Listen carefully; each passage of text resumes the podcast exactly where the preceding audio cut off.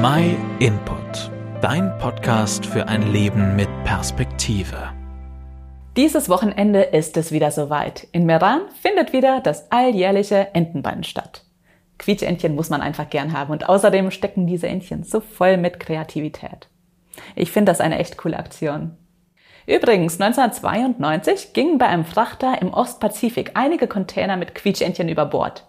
Und die schwimmen seitdem auf allen Weltmeeren herum. Einige haben es sogar bis nach Europa geschafft. Was die wohl so alles erlebt haben auf dem Wasser. 29 Jahre sind die jetzt schon unterwegs und das könnte noch sehr viel länger werden.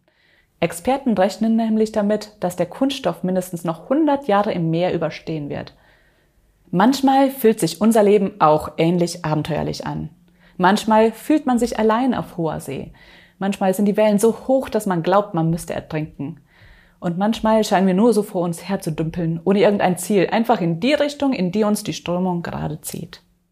Das Gute ist, so muss unser Leben nicht bleiben. Ich habe die Erfahrung gemacht, dass die Bibel mein Leben umgekrempelt hat. In der Bibel erfahre ich von einem Gott, der einen Plan mit mir persönlich hat.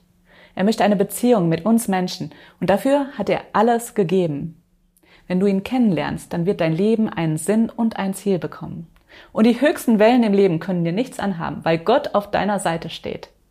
Da steht zum Beispiel in der Bibel im Buch Jesaja, musst du durchs Wasser gehen, bin ich bei dir, und durch reißende Ströme, sie überfluten dich nicht.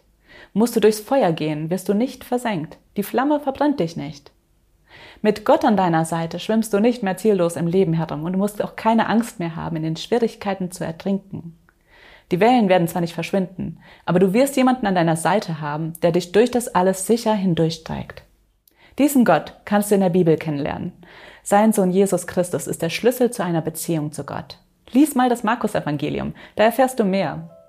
Wenn du keine eigene Bibel hast, dann schreib uns einfach eine E-Mail. Wir schicken dir gerne kostenlos und unverbindlich eine zu. Vielen Dank, dass du den My Input Podcast gehört hast. Wenn du mehr wissen willst, geh auf unsere Website myinput.it oder folge uns auf YouTube, Facebook und Instagram.